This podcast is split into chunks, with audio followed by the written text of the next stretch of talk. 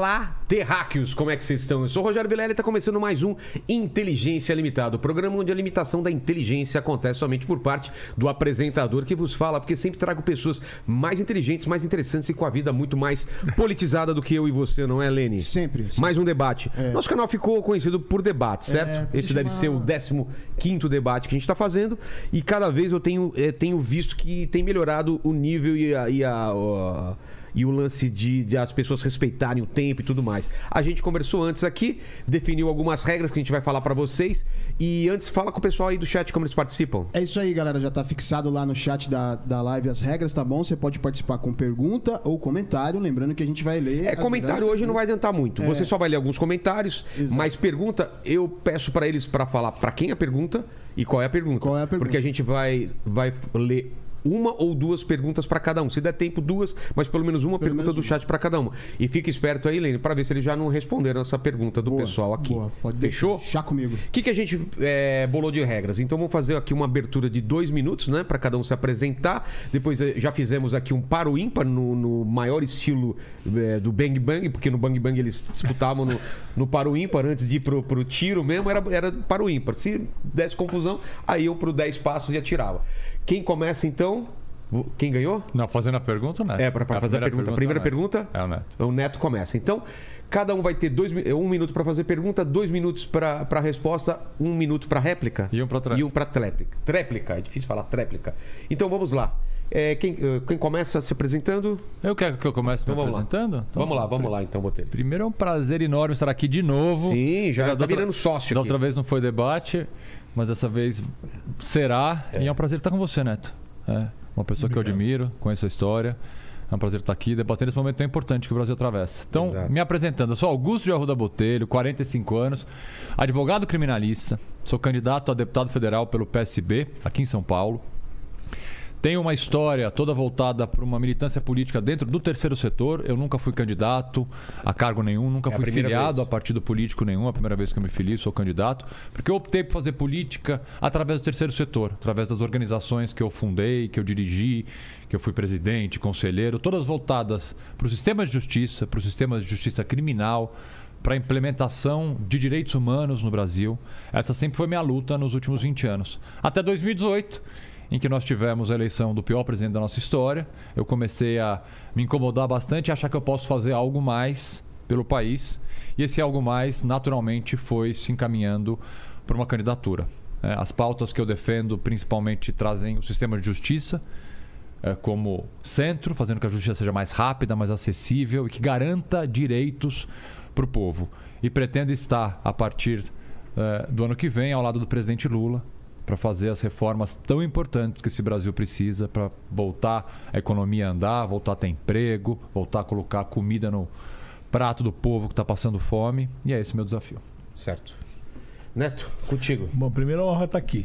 Sou fãzaço, nosso time todo é fãzaço. A turma boa do Ciro é fã pra cacete. Pô, você, é. Você sabe disso. É, já, já. E estamos chamando o Ciro para vir aqui. né? Ele prometeu vir de novo aí, tá devendo. E ele pra vem. Vou estar com ele vou reforçar isso. Tá. Primeiro, um prazer estar com você também. Prazer é meu. A gente não teve oportunidade lá na PUC, Não mas.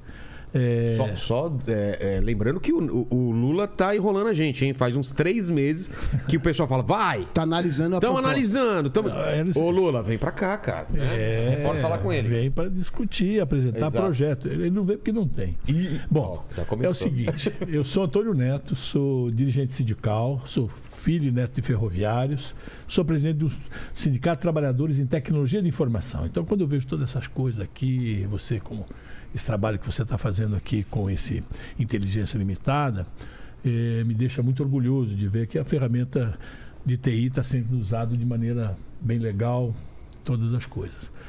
É, fui candidato a Senado há quatro anos atrás, junto com Ciro Gomes, e fui candidato a vice-prefeito com o Márcio França, do partido PSB, do qual o Botelho faz parte, é, na eleição agora de prefeito aqui em São Paulo.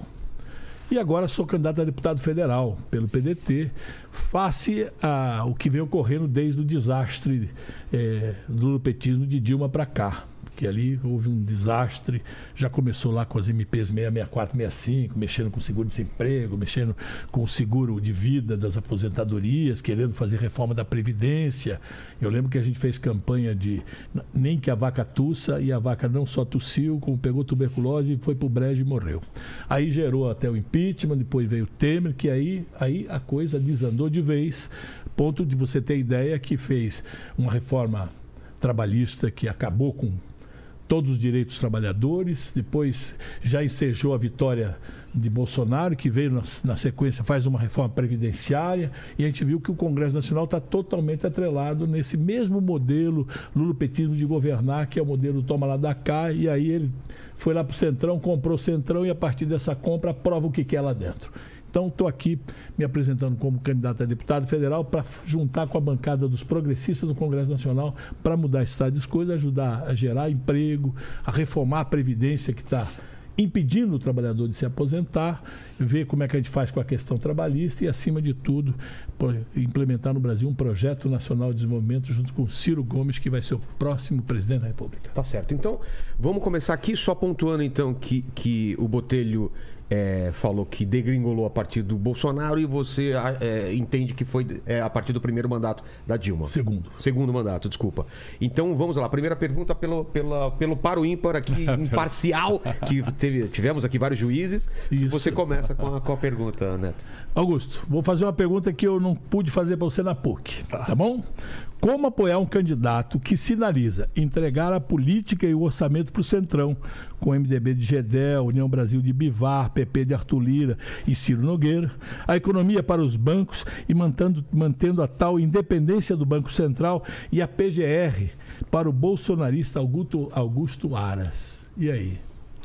Com a maior tranquilidade, sabendo que Lula será o melhor presidente da República novamente que esse país já viu apoia o presidente Lula com a tranquilidade com a consciência absolutamente tranquila, assim como o PDT, o seu partido, já apoiou, integrou o governo por diversas vezes. Faço isso sem sombra de dúvidas, que é a única saída para que a gente vire a página do pior governo da nossa história, que foi o governo Bolsonaro e sinto aqui uma tristeza profunda de não poder contar com vocês do PDT, com Ciro Gomes, com você, que é uma pessoa extremamente capacitada, desse lado, do nosso lado. Nós estamos agora diante da eleição mais importante das nossas vidas ou pelo menos a eleição mais importante desde a redemocratização do país, em que há uma necessidade de uma união, de uma união do campo democrático. É a democracia contra a barbárie. Bolsonarismo representa a barbárie e é desse lado que eu tô com o presidente Lula com a consciência absolutamente tranquila e tendo certeza de que as reformas que o Brasil precisa fazer, a reconstrução mais do que reforma, porque grande parte de vários setores, como a economia, geração de emprego, cultura, tecnologia, meio ambiente, foram completamente destruídos por esse governo Bolsonaro. E eu tenho certeza que a partir de janeiro de 2023, junto com Lula, nós reconstruiremos o país e principalmente vamos voltar a colocar comida no povo de uma população de mais de 30 milhões de pessoas que passam fome. Olha, é uma pena que não seja verdade, sabe? Quero que vocês prestem minha atenção. Esse mesmo modelo econômico perverso, que vem desde Fernando Henrique, com aquele tripé macroeconômico famoso, juros, câmbio flutuante, meta de inflação e superávit primário, fez com que, no período Lula-petismo, 4 trilhões e 83 bilhões de reais foram transferidos para os bancos. E para o que você acabou de falar, da pessoa que está aí pobre, né? foram 380 e poucos milhões, ou seja, menos de 10%.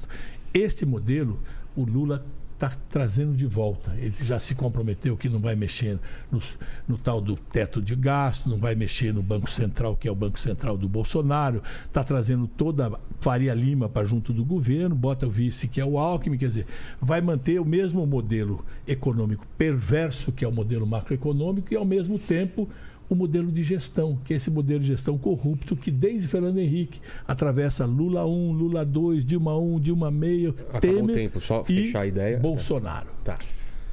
Esse mesmo governo, Neto, que você só critica, volta a dizer, vocês fizeram parte, contribuíram positivamente em alguns aspectos. Esse mesmo governo que criou o ProUni, deu emprego, deu comida, reduziu a desigualdade do país, volta a dizer, um governo que vocês fizeram parte, contribuíram positivamente. Não tira o mérito de Ciro Gomes quando foi ministro, não tira esse mérito, muito pelo contrário, acho ele, e falo publicamente, uma figura importantíssima no país, que tem ideias e eu recebi carinhosamente o livro dele com uma dedicatória muito carinhosa a mim, um programa que tem propostas para fazer. Portanto, eu não vejo a razão, neste momento histórico que o Brasil passa, vocês virarem as costas para o passado exitoso que vocês, inclusive, contribuíram. Augusto, agora a sua pergunta para o Neto. Neto, é, nós somos a terceira maior população carcerária do mundo, com mais de 900 mil pessoas presas. O perfil do preso brasileiro ele é conhecido. É o jovem, preto, pobre, primário e preso, em sua maioria, por crime praticado sem violência. Estado de São Paulo, especificamente, 39% dos homens e 61% das mulheres estão presas relacionadas à lei de droga, a lei mais ultrapassada e ineficaz, criticada inclusive pelo presidente Lula, que já propôs reformar essa lei. E eu vou estar do lado dele no Congresso Nacional para fazer essa mudança. Geralmente, as propostas para tratar desse tema do encarceramento em massa passam sempre pelo endurecimento de penas, por mais repressão. Eu queria entender do senhor como é que o senhor pretende, caso seja eleito deputado, enfrentar essa questão da justiça criminal e da criminalidade no país. Augusto, você, como criminalista, um cara competente nessa área, sabe que além de um milhão de preso que aumentou. Quase, quase um quase milhão. um milhão. Tem mais de 200 e poucos mil mandatos de prisão em aberto. Então dá um milhão e duzentos. Isso fruto da mudança da lei que o Lula fez. Copiando no DEA americano, aquelas coisas todas, que foi um erro. Então, dentro daquelas coisas que a gente fala, está na hora de fazer uma autocrítica, porque essa lei gerou, e tudo isso que você acabou de falar foi essa lei que gerou. Nós somos favoráveis a que essa lei seja revista o Ciro tem falado isso cotidianamente. Ele tem denunciado que isso foi fruto de um erro crasso do governo Lula quando ele faz essa mudança da lei atendendo os interesses norte-americanos, especialmente do, da fórmula de combater droga americana. Ou seja, nós somos favoráveis a mudar isso para valer e rever, porque quando o jovem é pego aí com um aviãozinho da droga e todos esses 800 mil na maioria são por crimes não violentos você precisa rever a penalidade, como apenar essas coisas efetivamente. Quando ele cai na cadeia, Vilela, você ter uma ideia, o que acontece lá, ou ele é, entra para o crime, pela Universidade do Crime, lá com a, aquela facção, ou ele é morto ou estuprado dentro da cadeia. Quer dizer, é a Universidade do Crime. Este foi o grande problema, uma das grandes coisas causadas pela mudança da legislação. Nós somos contra, e vocês já devem ter lido isso, inclusive, no livro do Ciro. Que bom que vocês são contra e que bom que há pessoas como o presidente Lula capazes de reconhecerem um erro e dizer que se essa lei causou e ela é parte do problema do encarceramento em massa, não é o único o único fator que causa esse número gigantesco de pessoas presas, mas é um fator muito importante. Que bom que pessoas públicas, homens públicos, são capazes de reconhecer erro e dizer que essa lei precisa ser reformada. Melhor ainda saber que vocês concordam com a minha posição. Eu vou estar ao lado do presidente Lula para fazer a reforma de parte significativa da lei antidrogas, mas o que eu gostaria realmente é que vocês estivessem do nosso lado. Nós comungamos dessa mesma ideia. Por isso que neste momento, Neto, não é o momento de arestas, não é o momento de divergências pontuais programáticas, é o momento de união. Então seria muito, muito importante. Olha aqui como a gente concorda: que a gente estivesse ano que vem, você eleito e eu eleito, que a gente tem que ter a maior bancada progressista, como você já disse, da história desse país, para reconstruir o país destruído por um bolsonarismo. Então eu espero poder contar com o seu apoio e com o apoio de vários partidos para que a gente possa fazer a reforma dessa lei que eu e você entendemos ser injusta. É. Mas por isso que o Constituinte foi sábio, Augusto. Não tem esse negócio de primeiro turno. Vamos disputar, deixar todo mundo votar em projeto. Porque o primeiro turno é para isso para que você escolha o que você acredita que tem de melhor. Não é você fazer agora uma, uma falsa frente ampla. Que quando você junta muita coisa díspare, para você gerir depois é uma complicação muito grande. Por isso que o o Constituinte foi sábio. Ele disse, tem primeiro turno, os partidos se apresentam com seus candidatos, com suas propostas, o povo escolhe os dois que forem para o segundo turno, aí no segundo turno se discute. Até apoio de partidos ocorre no mundo inteiro. Por que, que a gente agora tem que falar assim, olha, temos que decidir agora, porque ou é agora ou é nunca?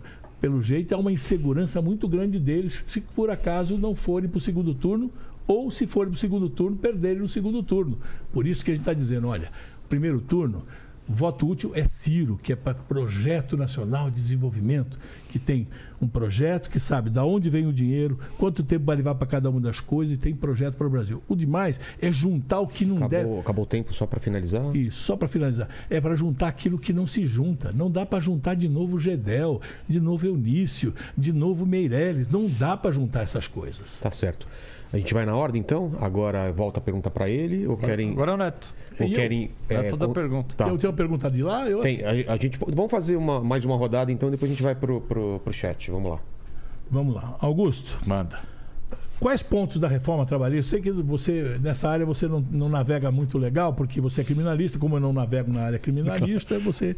é, você, como do PSB, você e o PSB e candidato Lula se compromete em revogar. Ou vai ser o famoso, ó, dá o cheque em branco que depois nós vê o que faz.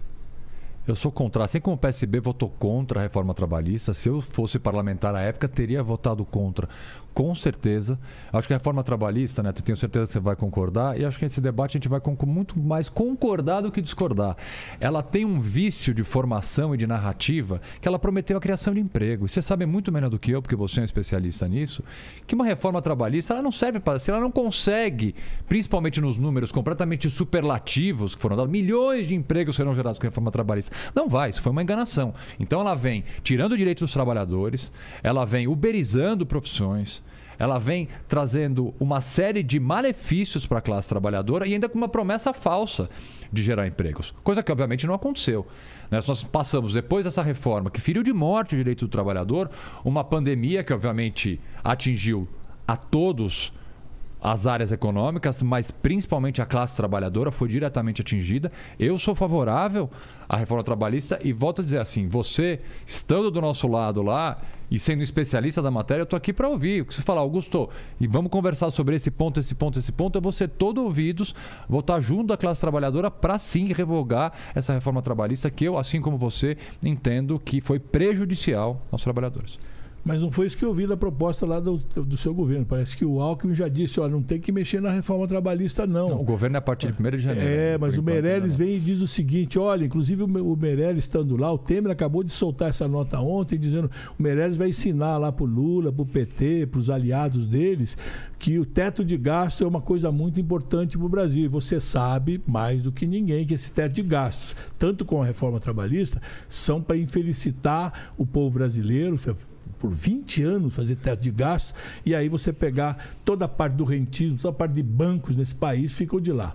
Ou seja, nós temos uma proposta, nós queremos fazer um código brasileiro do trabalho, moderno, mas olha, com a ótica do trabalhismo, Rogério. Sabe? Sabe aquela história de as melhores práticas internacionais, as convenções internacionais da OIT, incluindo trabalhadores em plataformas digitais que estão sem regulação, né? É isso que nós queremos fazer. E a partir de lá, você sabe, a CLT fará 80 anos o ano que vem, em maio de 23. A gente substituí-la por um código moderno, atualizado, que realmente vai garantir para os trabalhadores todos os seus direitos e vai dar segurança jurídica para as empresas, que é o que esse, essa reforma não conseguiu fazer. Acabou. Vamos lá. Neto, vamos construir esse código trabalhador juntos. Olha vamos, vamos só. fazer esse trabalho juntos. Eu tô, tô ao seu lado nisso. Com relação a Meirelles e Alckmin estarem apoiando o presidente Lula, eh, se eles aventassem, sinalizassem um apoio ao seu candidato Ciro Gomes, eles seriam recebidos de braços abertos. É que o Ciro Gomes, com a posição, principalmente a posição atual dele, só conseguiu trazer para o lado dele Cabo da Ciolo e Enéas. Esses, assim, a Enéas que ele, ah, na verdade, não recebe apoio, porque não tem mais como receber É, apoio. isso mas, obviamente, Eu- eu- eu pensei, apoia, espírita que apoia, tá aí, né? apo- faz elogios ao Enéas e tem apoio do Cabo da Ciolo. Tenho certeza é, é, que vocês receberiam Meirelles e Alckmin de braços abertos, porque entendem que este é um momento tão importante do nosso país, de união, de união do campo democrático, para vencer o pior governo que nós já tivemos na história do país.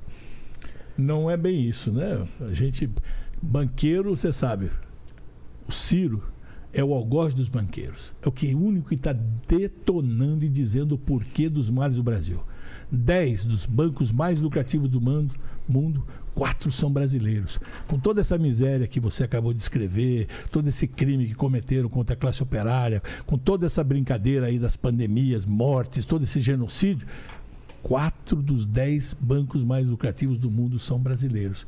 Então, com o banco, a gente sabe que tem que fazer tributar grandes fortunas, a gente quer fazer uma mudança no sistema tributário brasileiro para efetivamente a gente fazer que o rico pague imposto no Brasil.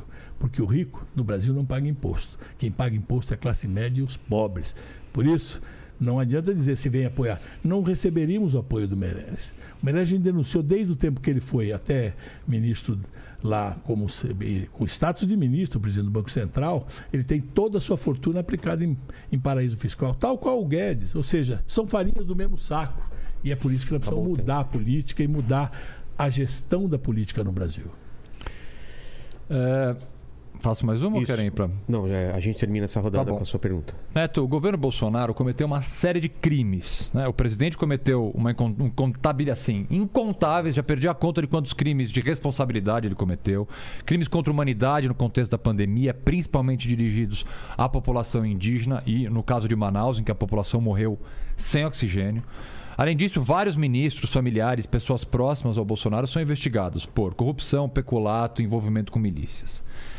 No dia 2 de outubro, e aqui eu espero que com o seu apoio e com o apoio de Ciro Gomes, a gente vai derrotar o Bolsonaro nas urnas, vai derrotar esse pior presidente que a gente teve, mas não podemos nos esquecer dos crimes que ele cometeu. Em razão disso, eu tenho como bandeira a criação de uma CPI, a CPI da verdade, para investigar os crimes de Bolsonaro e não permitir que eles sejam esquecidos.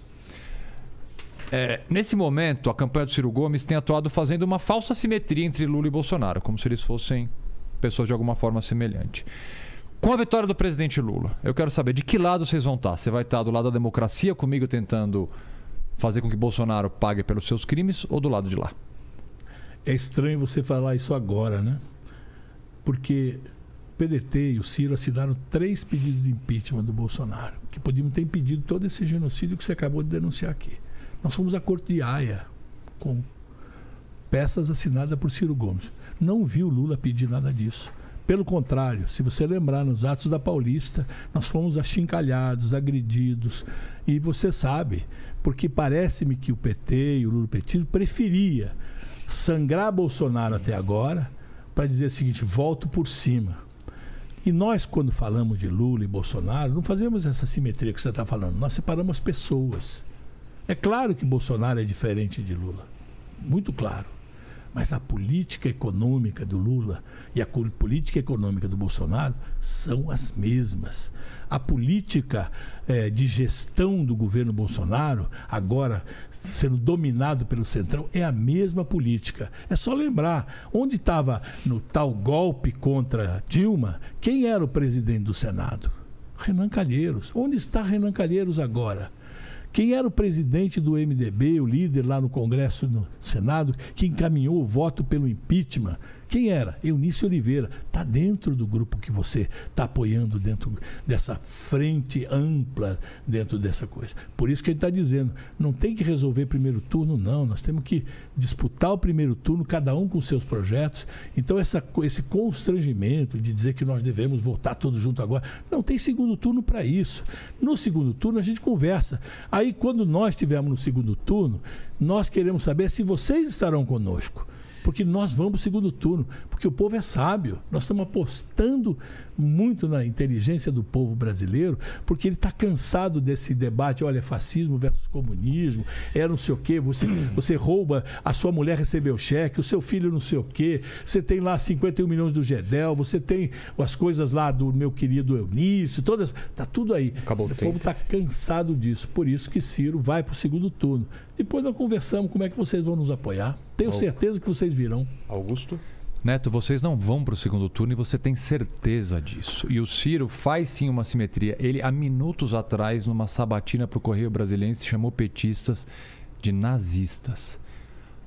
O gol, Neto, é pro outro lado. Vocês estão pro lado errado da história. Essa conta vai vir na conta do PDT. Vocês vão Não ter que ter a nossa conta, não. responsabilidade. vocês vão ter Não que ter a ponha, responsabilidade de não contribuir para virar a pior página da história do país, que é o governo Bolsonaro. Vocês não vão para o segundo turno. Não há nenhuma pesquisa, sem exceção, que aponte minimamente isso. Vocês estão do lado errado da história nesse momento e essa conta virá. O gol, Neto, é pro outro lado. Não, não, não, não, não. Não é assim, não.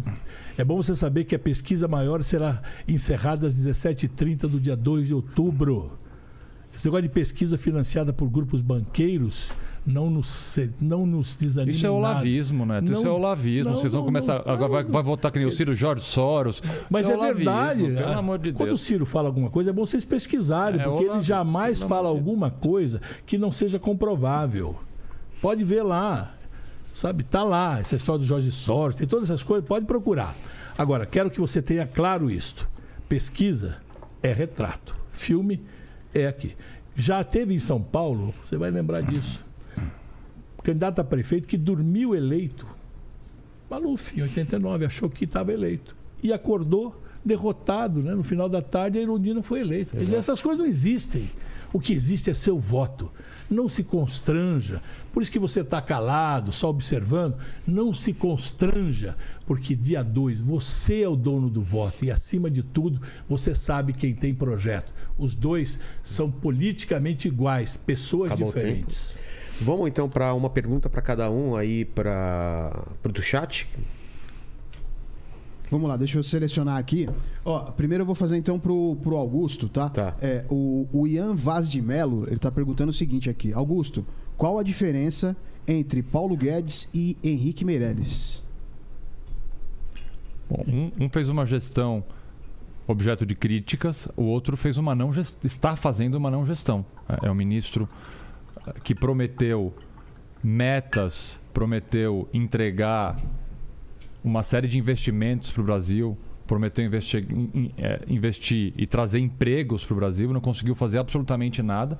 Um integra o pior governo que nós já tivemos, não conseguiu minimamente durante a pandemia conseguir de alguma forma fazer com que a economia se mantivesse, ainda que obviamente atacada pelas dificuldades que o mundo inteiro teve em razão da pandemia, não conseguiu dar uma- um auxílio que precisava dar, principalmente um auxílio, não um auxílio para enganar o povo, sim um auxílio para colocar comida na mesa do povo.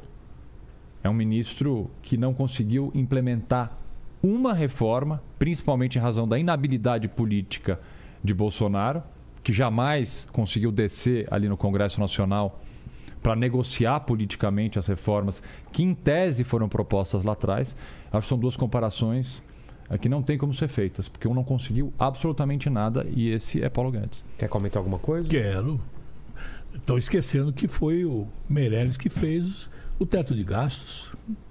Estão esquecendo que o Meirelles fez a MP das petroleiras, que isentou todas as petroleiras internacionais de impostos que, por um trilhão de reais, por 20 anos, 50 bilhões de reais por ano, e dizendo que precisa fazer reforma da Previdência para economizar um trilhão. Veja você, é, ele que fez isso. E agora se incorpora ao projeto. Foi, foi o, o ministro da Fazenda aqui do Dória, né? foi o, o, o Banco Central, depois foi ministro da Fazenda do Temer e fez esse teste de gasto. Por isso que o Temer vai passa a mão na bunda, com perdão da expressão, né? Passa a mão na bunda de todos eles. Olha, o Meirelles vai explicar por que é importante o teto de gastos. Ou seja, segurar investimento nas áreas sociais por 20 anos e liberar por rentismo. Porque ele era o quê? Um banqueiro. Quer uma tréplica ou não precisa? Não, pode Tá. responder a tua pergunta. Então vamos lá. Agora, é, pro Pergunta Neto, pro Neto, é. é, é, qual será o seu papel? A, a pergunta é do Guilherme Soares, tá? É, ele está perguntando o seguinte: qual será o seu papel dentro do con- Congresso na luta da garantia do- de direitos às minorias e como é, iremos dar amplo acesso à educação e ao trabalho digno a todos? Boa pergunta. Primeiro, ajudar o Ciro Gomes a implementar o Projeto Nacional de Desenvolvimento dele. O projeto que o PDT tem prevê que em 15 anos a gente faça da educação no Brasil entre as 10 melhores do mundo. Educação de tempo integral, especialmente para a juventude, você ter o ensino técnico, ensino, ensino médio aí sendo profissionalizante, com tendo, nós chamamos de emprega jovem, esse ensino médio profissionalizante, que no final do curso ele faz estágio remunerado pago pelo governo.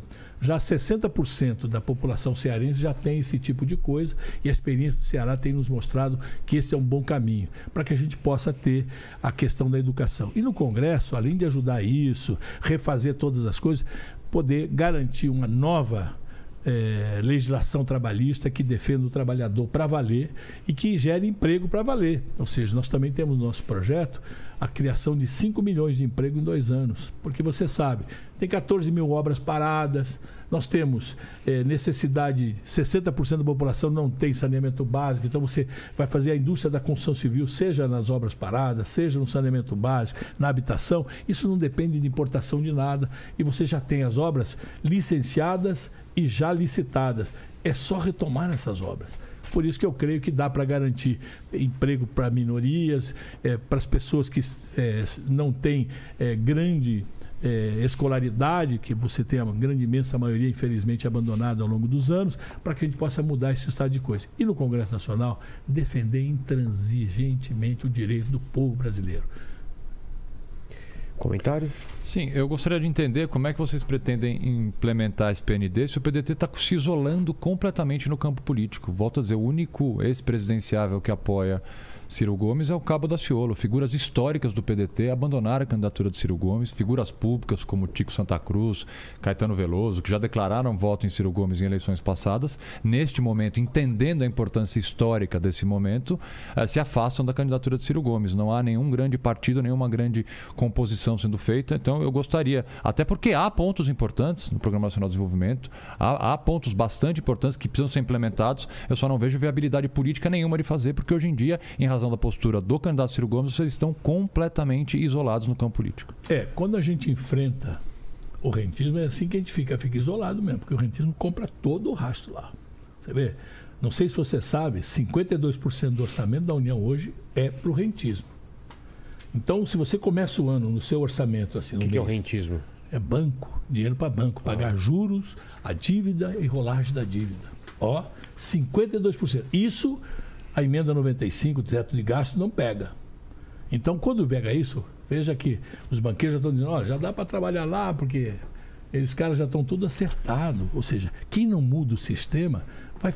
Então, quando você faz o ataque ao rentismo, ataque aos bancos, a, a, elite brasileira, né, que não paga imposto no Brasil, quando você diz, olha, o cara que tem uma moto paga 4% de PVA, e o cara que tem jet ski não paga IPVA, que tem helicóptero não paga IPVA, que tem lancha não paga IPVA, que tem iate não paga IPVA, que tem aeronave não paga IPVA. E aí você diz, pô, mas o 4% pro cara que entrega pizza, que a tabela do imposto de renda está defasada em 140%. Se a gente atualizar isso, 4.650 reais não pagará mais imposto no Brasil. 90% da população. É por isso que eles dizem que a gente fica isolado. Mas a gente não está isolado, a gente está com o povo. Você vai ver dia 2. Pode ver. Vamos aproveitar então para mais uma rodada. Começamos de novo com Neto para Augusto. Eu acho que é Augusto agora, não é? Eu, eu perdi eu a conta, né? Não, não, é que como você começou, foi, foram duas para cada um, então volta para você, entendeu? Ou a não ser que não. a gente. Não, foi eu, eu, não, é que... é de meio, que eu posso fazer. É, então, eu faço, tá, tanto faz. Então, não, lá. pode começar por ele, mas ah, é, são duas para cada um. Então... Não, não, é que a gente só sorteou para a primeira vez. Aqui pode começar ao contrário. Então tá mas bom. Mas aqui já Começa tá, tá certo. Não, ó, não vamos perder tempo com essa é, saiu de mérito. Então bora, eu começo. Vamos Você fez duas, ele fez duas. e, veio, e veio uma de cada uma do, do Neto. chat. Então tá, tá certinho daqui Beleza. pra frente. Vamos tá lá. Zerado. Ó, Neto, eu, eu sou um homem branco, heterossexual, venho de uma família rica e sei de todos os privilégios que isso trouxe na minha vida. Por outro lado, há mais de 20 anos, como advogado e militante no terceiro setor, eu sou um ativista da luta antirracista, da luta feminista, da luta LGBTQIA. Recentemente, essas pautas foram tratadas como meras baboseiras identitárias. Na medida em que isso estava sendo discutido e a gente estaria deixando de tratar da pobreza e da desigualdade. Isso foi dito por Ciro Gomes. Eu entendo que é justamente o oposto. Numa sociedade estruturalmente racista, homofóbica e misógina, não se discute pobreza e desigualdade sem levar em conta essas questões. O senhor concorda com essa falsa dicotomia de que tem que discutir uma separadamente da outra, que o candidato Ciro Gomes recentemente se manifestou nesses termos? É, é uma pena que você é um cara tão letrado não conseguiu entender o que ele quis dizer. Não, eu né? entendi bem. Porque Eu essa é a guerra bem. híbrida. Porque a luta de classe, quando você pega aqui, você faz o corte de classe, obviamente, quando você vai combater, você vai trazer recortes dentro dela. Mas se você não tratar geral e você for fazer as lutas específicas, você não compõe o geral. Então, quando você trata primeiro da grande coisa, que é a miséria, obviamente você vai ver que a mulher tem problema, que o negro tem problema, que o LGBTQI tem problema nas suas lutas específicas. Óbvio que nós vamos fazer todo o trabalho na luta da emancipação de toda a classe trabalhadora, do povo pobre, do povo sofrido. Obviamente, se você consegue resolver com salários bons, com geração de emprego, e depois você vai para o segundo momento, que são as questões próprias de cada uma delas. Quando você agora, o que eu quero dizer que o, o Ciro disse e você não entendeu, é o seguinte: se eu ficar agora só no picote das coisas, eu não faço todo. E quando você olhar na miséria, certas classes né, a classe trabalhadora, dali para baixo, ele vai ficar com muito mais problemas, porque a guerra fica entre nós e não contra eles. Nós temos que juntar tudo aqui para resolver alguns problemas básicos de educação, de saúde, de segurança e depois indo ver cada uma das coisas. Obviamente que você vai ter todo apanhado dentro dele. Quando você fizer qualquer recorte, você vê que a mulher tem problema, mas se você der salário igual, direitos iguais, e aí você começa. A luta é primeira de classes. Depois você vai para baixo das, dos recortes de cada uma coisa. Essa guerra híbrida é exatamente o que a elite quer que a gente faça. Eu brigue com ele, brigue com você e juntos. Essa é a diferença que nós queremos fazer. Essa luta juntos. Juntos. Para depois ver o que, que você tem de específico, o que ele tem de específico e o que tem de específico. Uma coisa são prioridades estratégicas e cronologia. Outra coisa é chamar de baboseira identitária. Foi o que Ciro Gomes fez. A partir do momento em que estruturalmente o Brasil é um país racista, estruturalmente é um país homofóbico, estruturalmente temos uma sociedade misógina, é natural que o combate às estruturas tem que ser feito junto das pautas importantíssimas identitárias. Elas não se separam. Elas não têm como separar porque elas são estruturais. Portanto, eu entendi perfeitamente e não concordo com o posicionamento olavista, muitas vezes, de Ciro Gomes. É fácil qualificar dessa forma. Na verdade, preste atenção. Pague um salário mínimo de R$ 6.500, que é o que o Diese diz que tem que pagar. Veja se a gente já não resolveu uma porrada de problema de diferenças. Aí você vai. A mulher não vai, não vai deixar de, de Não vai morrer deixar. de feminicídio se você aumentar simplesmente Não, isso- isso o, você salário ter- mínimo. aí Você tem que fazer ter- as duas Não, coisas. quando você fizer o povo não legislação vai deixar de ser racista Não, porque a você gente vai colocar legislação comida. de Não. segurança. As duas você- coisas têm que É andar isso que juntas. você quer. Você quer continuar o debate é, das suas diferenças. Você falou do feminicídio da mulher, daqui a pouco vai homossexual, aqui daqui a pouco você vai falar do trabalhador, do negro. Quer dizer, a gente vai ficar discutindo pautas, cada um na luta sua, esquecendo da pauta geral. A hora que você resolver a pauta geral, ela automaticamente suaviza a questão de como você vai tratar as coisas. Enquanto vocês ficam resolvendo a pauta geral, negros sofrerão racismo, mulheres serão olha, assassinadas, veja, gays serão Mas assassinados. vocês com essa pauta geral, aquele Não projeto... é pauta geral, isso é essencial. Tem gente Você- perdendo tá a bom, vida. a Tem pauta- gente perdendo a vida diariamente. essencial, Você diariamente. acabou de fazer um projeto de lei lá atrás do governo Lula que botou 800 mil negros jovens da periferia presos por causa de uma mudança da lei da lei antidroga. Veja você. Isso é 39% em São Paulo, não Essa é- a- não- essa é a esse número nova, tá errado, né? Essa é ideia que você fica dizendo para que dizer o seguinte: olha, temos que defender a a questão identitária. Acabou o tempo. avô. Essa é só para você fazer. Ou a gente resolve o conjunto das coisas e depois você trata as questões específicas. São todas Agora, importantes. Pergunta pro, pro Augusto. Sou eu? É. Oh, meu Deus. Oh, meu Deus. Eu posso perguntar, né? Você quer- Como- Não, não, enquanto não, enquanto lá, ele vê a pergunta, como que tá, como que estão os comentários aí, Helene? Ó, o pessoal tá, tá dividido torcida aqui. ou como que é? Tá meio dividido aqui. Tem, tem algumas perguntas pros dois já aqui. aparecendo beleza. Então vamos lá, Que vamos lá. Ó, Augusto, o ex-presidente Lula tem se oposto à taxação de grandes fortunas e patrimônios. Olha que coisa. E usa equivocadamente o exemplo da França. Em vez de chamar o Meirelles, não seria melhor taxar o Meirelles, como dizia o Boulos há quatro anos atrás? Eu sou favorável a taxa grande fortuna. Então, é, e vou é, é, E, defender Não é, essa um- não é um proposta. consenso. Eu, eu nunca ouvi o presidente Lula dizendo que ele é contra taxar grandes fortunas. Ele falou a mesma coisa que o Bolsonaro. Se taxar grande fortuna, os caras, os ricos saem daqui e levam o dinheiro embora. Como foi na França. Os dois disseram a mesma frase. Vocês estão de novo querendo equiparar Lula Não, com não, estou dizendo a Bolsonaro. frase. Você acabou de usar uma frase vocês do estão Ciro. de novo Você acabou de usar Lula uma frase Bolsonaro. do Ciro. Bolsonaro acabou de chamar petista de nazista. Isso não se faz. Isso não se faz, né? Olha o momento Não, histórico quem que a gente chamou tá de vivendo. nazista o, o Ciro foram os petistas. Não, bom, olha só que coisa curiosa. Coisa eu, curiosa. eu, é, não, eu- você é a favor da grande fortuna, mas eu, o, eu sou o Lula está taxa. Eu sou a favor, eu sou favorável. Pergunta pra mim, eu sou favorável. Tá bom. O que, que é o que a gente vai, como é que vai implementar isso no Congresso, como é que vai ser feita a discussão? Eu pessoalmente sou favorável. Vamos para a próxima pergunta? Então Quer você vai votar junto com o projeto do Ciro, você vê coisa. Tá, tá, É, tá. Daqui Ciro não vai- ele sai daqui, ele vai votar no Ciro. O Ciro não, com É, certeza não Vai vou. votar no Ciro, Com claro. certeza não vou. Você viu que todas as tá- coisas que o Ciro propôs com o projeto, ele apoia. E agora eu pergunto, se o outro não tem esse projeto e não vai fazer isso, ele vai apoiar lá. Tá errado o apoio dele. hein? Vamos lá. Vamos Então, lá, Augusto. Vamos, Pergunta. vamos, vamos, vamos falar. É, de- pergunta vamos- lá ou pergunta Não, eu, Aqui, eu, eu pergunta. pergunto aqui, eu pergunto aqui. É, Olha, escolhe bem aí, porque. vamos, não, escolher bem. Especial pra bem, você. essa. Não, essa aqui você Tá vai legal gostar. Essa, essa vai- você vai gostar. Vou Muito gostar. bom, Eu gostei de todos. o po- o poder judiciário, eh, Neto, é caro, pouco acessível e lento.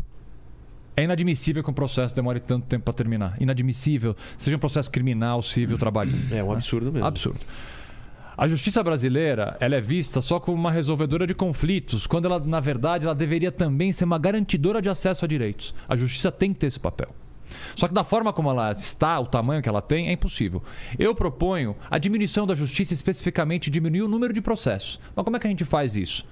Na minha visão, propondo formas alternativas de solução de conflito. Mediação, arbitragem, conciliação, até para poder dar trabalho para um monte de advogado jovem que está se formando, porque é obrigatória a presença desses advogados em qualquer forma alternativa de solução de conflito. Eu queria ver o que que você pensa do tema do Poder Judiciário, se essa é uma, uma proposta boa É. para a gente transformar o Judiciário mais rápido e mais acessível para o É povo. verdade, porque ele é cego, surdo, mudo e claudicante. né? e veja, a da reforma trabalhista, só para você saber, foi tirada a justiça gratuita, a única justiça gratuita foi tirada da justiça do trabalho. Nós já derrubamos isso no STF, através de uma ADI das, das centrais sindicais com as confederações de trabalhadores. Olha, no Projeto Nacional de Desenvolvimento, acho que você já leu, porque você fez uma pergunta que está contida lá dentro. Há de você resolver algumas coisas, porque o Brasil tem quatro instâncias, né? Os três mais o Supremo, quer dizer, o Supremo está legislando agora sobre eh, infraconstitucional, ou seja, tem toda a razão que você está falando. Eu concordo com isso. E o Ciro tem um projeto para isso, tem discutido com os principais juristas do Brasil, você sabe disso, no sentido de como é que nós vamos resolver o problema da justiça. Até dizer, no outro dia ele falou num debate que ele é favorável à questão da segunda instância. Falou, ah, quer dizer que você. é co-" Não, não, não. Eu sou favorável, mas eu quero mudar o que está na Constituição. O que, que é até a segunda instância? Não é isso? Você também viu isso. Vê como ele concorda com tudo que o Ciro propõe. Eu volto a dizer. Ele vota Ciro. Não, vota não, Ciro, eu voto Lula, né? vota Eu voto- Ciro, eu- o- que não me Todas impede as de coisas. concordar com várias Claro, mas posições se eu do Ciro. concordo com as suas Não me impede um posições, pouco. eu tenho que votar em você. Não adianta você defender as coisas que eu defendo e votar num cara que não vai fazer as coisas que você Tenho defende. certeza que o presidente Lula Não vai fará. fazer todas as Não coisas que eu concordo. As do Ciro eu concordo com Tem- algumas tem discordo. 16 anos que ficou lá em cima, não o fez. Vocês estiveram no governo. Sim, vocês estiveram no governo. As coisas que fizeram no governo foram governo. boas. Agora Veja, vocês vão virar as costas pro virando maior avanço democrático de redução de desigualdade e colocar comida no povo de um governo, você já viu? Vocês estiveram lá no nosso lado, eu quero que vocês venham de novo. Eu vou dizer pra você. No primeiro turno. Foi falho. Vem com a gente. Sabe por quê? Vem com a gente, Neto. Piscar dos dedos acabou-se tudo isso, Não, voltou a ter 33 milhões. Em Por causa três do anos, Bolsonaro. Bolsonaro Por em três causa do anos Bolsonaro. transformou 33 milhões. Quer dizer, estava frágil a estrutura montada. Porque se eu tenho uma estrutura montada, constitucionalizada, como que nós propomos, de uma previdência que dê efetivamente para os trabalhadores, para o povo sofrido, Acabou essa renda básica, sabe, renda digna, sabe o que vai acontecer? Nunca ficará dependente de campanhas eleitorais. É, o Ciro entende campanha eleitoral, tá há tanto tempo fazendo. O Lula fez, o Lula participa de eleição desde 89. Todas as eleições o Lula ou é ele ou é o preposto dele. Ganhou cara várias, que bota né? até. Ganhou Tudo várias. bem, mas ele levou quatro para ganhar também, né? Então, Vamos lá. Sua pergunta. Quer, quer ir pro chat ou quer fazer a chat, pergunta? Então, chat. chat. Agora a primeira pergunta pro, pro Neto. Tem não, uma- ele acabou de responder, né? A pergunta Não, foi... pode ser, não. Pode ser? Não, Tem uma- faz. Tem uma pergunta do- boa pros, pros dois. Na verdade, o Otávio é, Ceravolo ele fez uma pergunta pros dois. Tá, então os Tá dois bom, respondem. manda, Otávio. Aí ele tá falando aqui o seguinte, ó. Pergunta pros dois, na verdade, o que eles pensam sobre a candidatura do Lula, mesmo ele não sendo inocente nas acusações. Bom, essa pergunta tem um erro. Ele é inocente, a não ser que a gente mude a Constituição. Se o Otávio quiser mudar a Constituição, ele faz que nem eu. Se candidata, a gente faz uma Assembleia Nacional Constituinte e muda, porque a Constituição brasileira diz que só são culpadas aquelas pessoas Que que têm uma sentença penal condenatória transitada em julgado. O presidente Lula tem uma sentença penal condenatória transitada em julgado? Não. Ele tem uma sentença penal condenatória? Não. Ele tem uma sentença penal? Não. Ele não tem sequer um processo. Então, a Constituição brasileira dá a ele, não é o Augusto advogado falando, é uma coisa chamada Constituição, dá a ele o status de inocente. Portanto, o Otávio teria que reescrever a Constituição para que essa afirmação dele fosse Antes do verdadeira. Neto responder, só para entender, ele, ele foi condenado, foi anula, foram anulado. E ele volta ao status Volta que a ao Constituição prevê, inocente. Tá, Simples assim, não tem, comentário, tem discussão nenhuma. Foi anulado todo o julgamento. Aliás, o Ciro já dizia isso em 16, lá atrás. Sabia que tudo isso seria anulado. Lembra disso? Pode pegar os vídeos. E eu que escrevi o primeiro artigo em 2014 na Folha de São Falando Paulo. Pode ir lá ver, da Lava Jato. Mas fala Lava do quê? Sobre isso? Das Sobre ilegalidades isso, da das operação- ilegalidades da do Operação Lava processo. Jato. Aliás, ele dizia... A Olha como a gente concorda, Neto. Vem com a gente dizer. primeiro turno, vi- Vem com a gente. puxar né? o outro, Vem né? com a gente. Mas o Ciro também alertou lá da Satiagarra, do Castelo de Areia, que todas foram feitas com ilegalidades que iria sido anulado. O que é um erro. Agora, isso não tira, principalmente você, Otávio, que está me vendo, não tira a culpabilidade, o processo de dizer o seguinte: foi anulado aquilo, foi transferido o fórum para ser julgado. Mas isso não quer dizer que eh, o lulopetismo não teve toda a corrupção que teve lá dentro. 16 milhões de reais foram devolvidos. 16 milhões. O Palocci devolveu 100 milhões. O Gedel foi preso com 51 milhões. O, pre- o gerente lá da Petrobras devolveu 95 milhões de reais. Ele veio e diz o seguinte: olha, eu estou devolvendo porque eu roubei. Quer dizer, isso daquele processo. Aí o Lula teve anulado, ele, ele não tem processo, porque não, não houve a continuidade do processo. Não disse que ele foi inocentado, é isso que talvez que o Otávio quis dizer. Ele não foi inocentado, foi no- anulado, Anulado. o processo. Tá. Quer uma- um comentário ou vamos Não, para tem outra? tempo para a última pergunta de cada um, porque Vamos lá, eu preciso. começa contigo. Comigo? É. Ai, E depois uma- um, um- um fechamento de cada É, um, pode exato, ser? é o que eu Tá tinha bom. combinado. E quando é que ele vai entregar essa? O, o- A gente, o- o- no final, no final. Ah, no final. O... Essa aqui você vai gostar. Vou, então, Mais uma pra trazer você pra dentro. Olha dizendo, cara. Esse cara. Eu gosto de você. Você sabe, nós somos Eu amigos. sei, né? Nós não somos in- Não, inimigos. imagine. Nós somos adversários hoje eleitorais. Lula tem sinalizado com Eunício Oliveira e Luciano Bivar para comandar a Câmara no próximo ano. Um desses dois está dizendo: olha, inclusive saiu um vídeo do Lula pedindo voto para Eunício Oliveira. Olha que loucura. Um liderou impeachment contra ex-presidente Dilma, Eunício. O outro foi um dos chefes da campanha que levou Bolsonaro ao comando da República. Você vai apoiar Lula, colocar um golpista ou um bolsonarista na linha sucessória do Brasil? Será que já não basta ter ficado com o Cunha quando demitiu o o Cid Gomes da educação?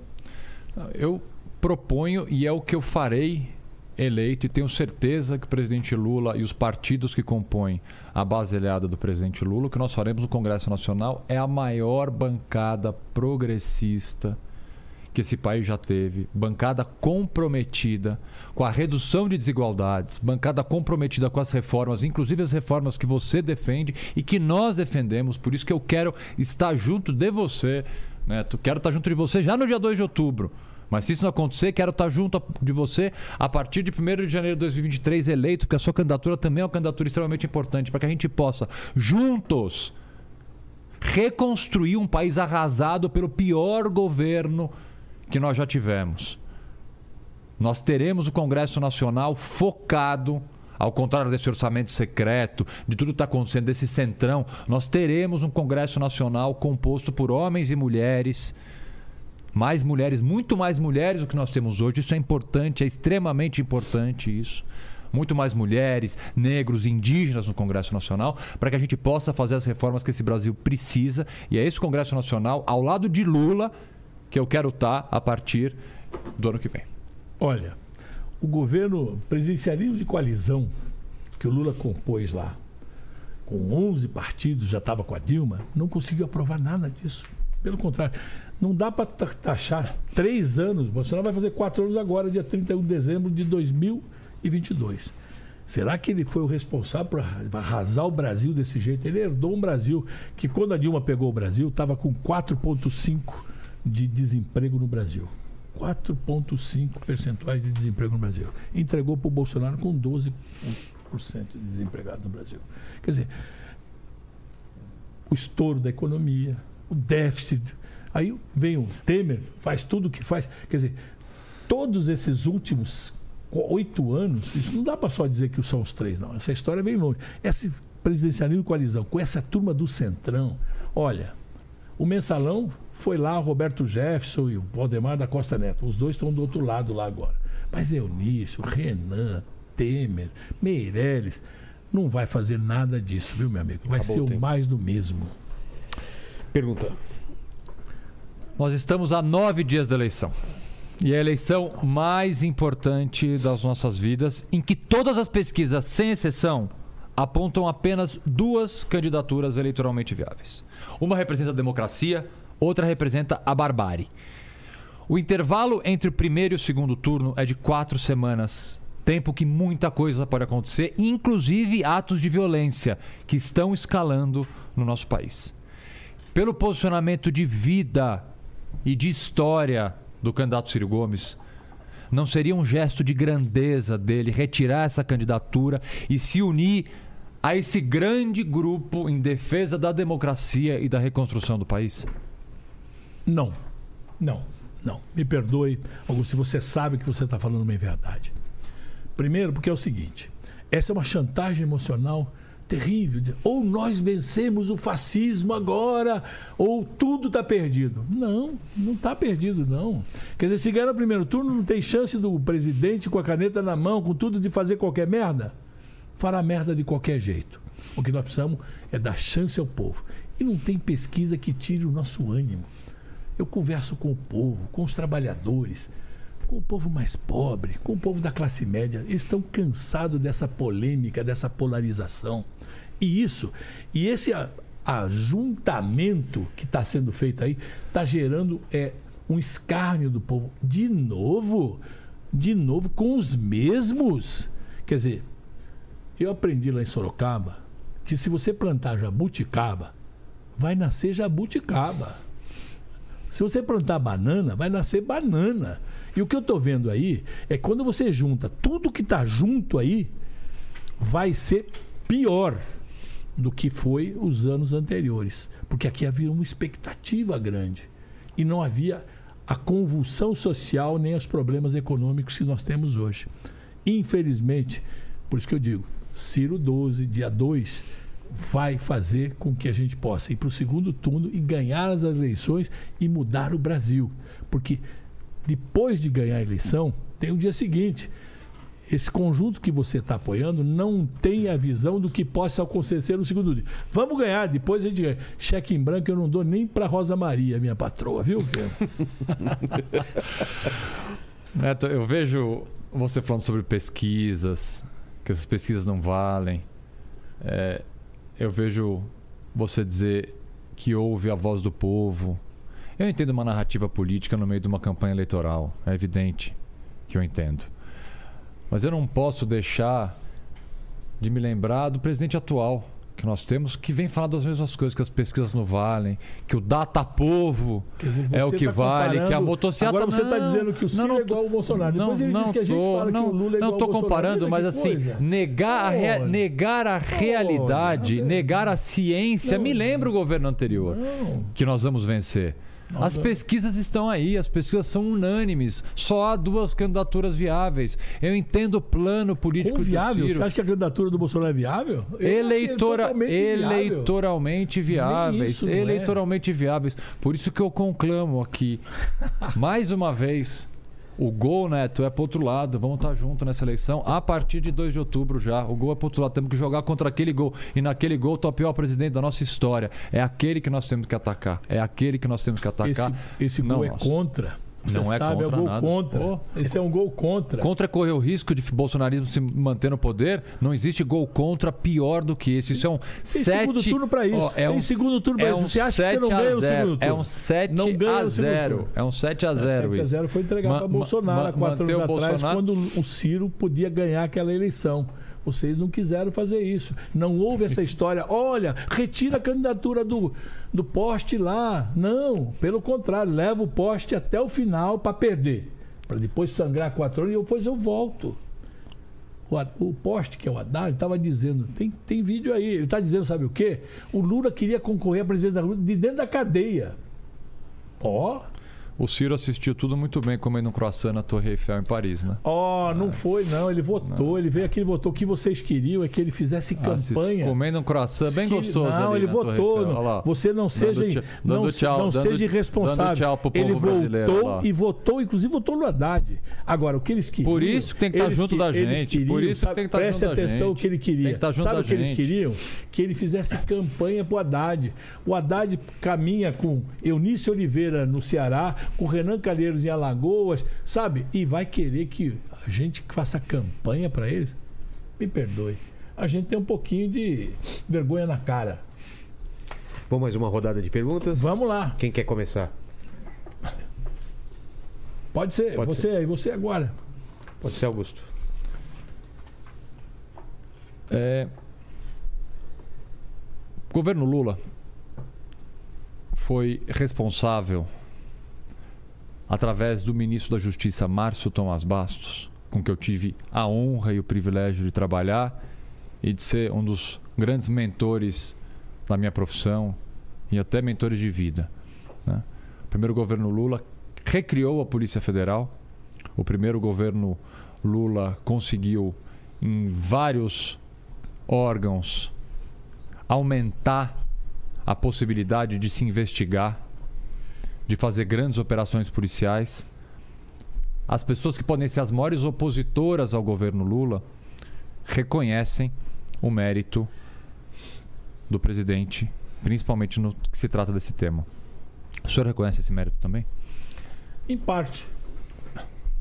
Porque ficaram 16 anos no governo, 14, vamos lá, 3, 4, 8, 12, 14 anos no governo. Você sabe qual é o efetivo da Polícia Federal hoje? Não, 11.600 policiais. muito pouco.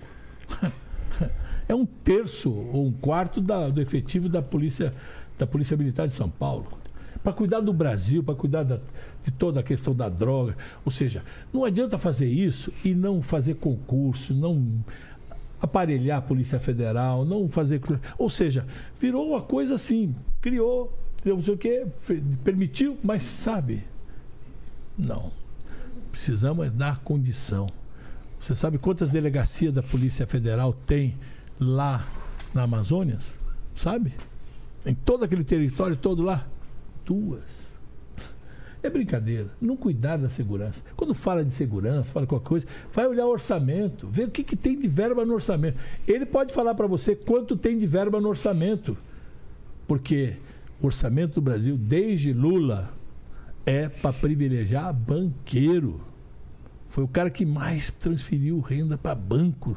Foi o cara que mais colocou comida no povo, abriu vaga em Então, universidade, que criou o. ProUni. Fala, olha o que ele está criou falando. o ProUni. veja. Você sabe o que, o que é o ProUni? vo- né? Vocês estão de- Financiou vocês toda a estão indústria da desenhando- educação vocês estão privada desenhando- no Brasil e desenhando gerou um governo um monte se- de alunos que ficaram devendo no, na- no FIES. Olha que coisa maluca. Ou seja, preste bem atenção. Qual é o projeto? 4 trilhões e 80 bilhões para banco, 300 milhões para os pobres. Ou seja, menos de 10%. Nós queremos fazer o inverso. Faz assim, ó. Vira de ponta cabeça. É isso que nós vamos fazer. Quer fazer mais uma pergunta ou vamos para Vamos pra- consideração final? Vamos consideração final. Vamos lá, então. O, o presente que. que- Ah, é presente pra você? É, olha o tamanho. Você, você. O Vilela que eu vou dar? Eu já vi, eu acabei de ver a capa. Peraí, vou esconder aqui. Eu quase trouxe esse. É- Era um pre... Não, imagine se a gente É trouxesse. sacanagem. Não, se os dois trouxessem o a mesmo gente diz o presente. seguinte: você tem que votar no PDT no Ciro, cara. É, não, eu ganhei. Você pediu pra eu trazer um presente inútil, eu ganhei esse presente aqui e a utilidade desse presente é zero, então eu queria deixar pra quem quiser esse presente aqui, ó. Onde Coloca que câmera aqui. eu mostro? Aqui, aqui. Esse aqui, ó. Não, aqui, ó. O livro, em o, o livro do candidato a síndico, é, Sérgio Moro. Assim, é, é, não, assim, não tem uma palavra desse livro aqui que vale a pena. Então, esse é o presente inútil que eu trouxe para se alguém Muito quiser. aí obrigado. Você pa- ganhou e deu pra pa- ele. Passar um tempo é inútil. você dá presente que você ganha? E você, Eu né? trouxe uma CLT. Ah, olha aqui. Olha o 2011. tamanho do livrão. 2011. Nossa Ela é comentada. Olha, dá ela é matar uma pessoa. Se Aqui- cair em cima isso aqui. aqui com todas as críticas que o PT, que o Lula fez à história da sua vida contra Vargas, contra a CLT, aqui está a defesa de toda a classe operária, todos os trabalhadores, regulação de coisa. Foi daqui que saiu. E que nós estamos propondo fazer uma modernização nisso com um novo Código Brasileiro de Trabalho, que seja toda a inclusão. Vou repetir aí, as melhores práticas jurídicas e as convenções internacionais da OIT. Tá aqui. Obrigado.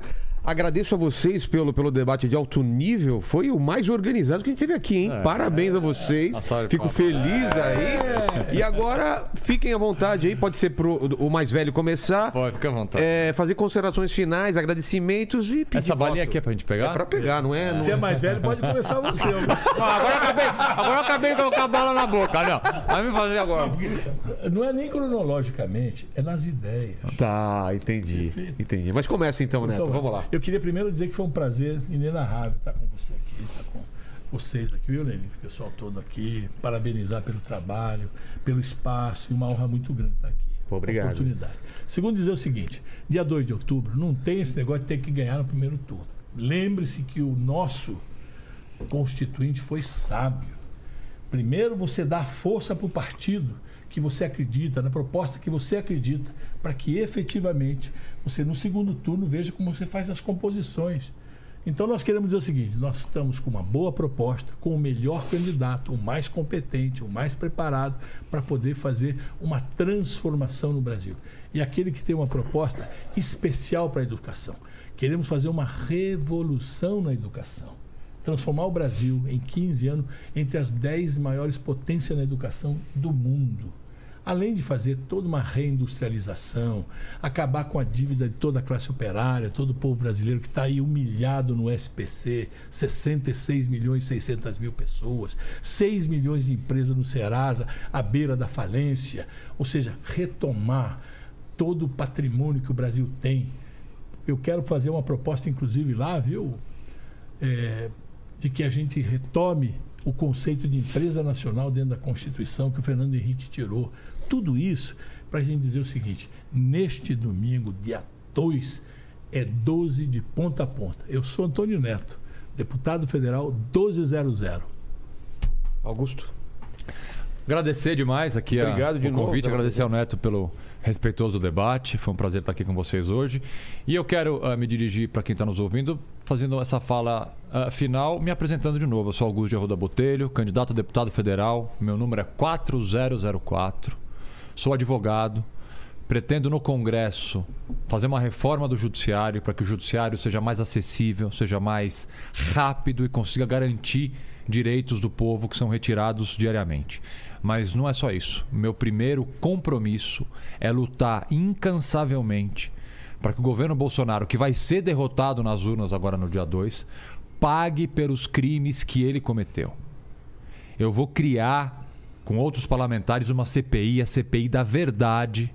Até porque Bolsonaro tenta colocar as coisas escondidas com seis anos de sigilo, para que todos os crimes cometidos por esse governo sejam devidamente investigados, as pessoas processadas, tendo todos os seus direitos e garantias fundamentais, o direito de inocência e a presunção de inocência, inclusive respeitados, mas condenados e, se precisar, presos. Nós precisamos virar a página do pior governo da nossa história, mas os crimes que eles cometeram não podem ficar esquecidos. Não existe anistia, acordo, pacto, não existe nada, existe responsabilidade direta pelos crimes que foram cometidos e eu serei, com a experiência que eu tenho como advogado criminalista, mais de 20 anos trabalhando no sistema de justiça, eu serei um deputado que não descansarei enquanto Bolsonaro seus membros de governo e as pessoas próximas dele não paguem pelos crimes que foram cometidos nesses últimos quatro anos. Tá certo, é isso. Obrigado, obrigado demais, Lene. Obrigado, Paquito. Obrigado aos dois candidatos. Lene, palavras finais aí. É isso aí, galera. Curta esse vídeo, se inscreva no canal, torne-se membro e como Jujuba e Ó, E, se liga no. e vamos votar todo mundo, Votar né? Vamos consciente aí. votar. Quer a é, jujuba vermelha pra você, Neto? Quer? e tá com como- vermelho é você. e Eu sou como- verde e amarelo, meu. Eu sou Brasil. É isso aí. E como os dois falaram aqui, a gente tem a, a- a eleição mais importante Com né? de, de todos os tempos. Então, fiquem ligados aí. Valeu, até mais. Tchau, gente.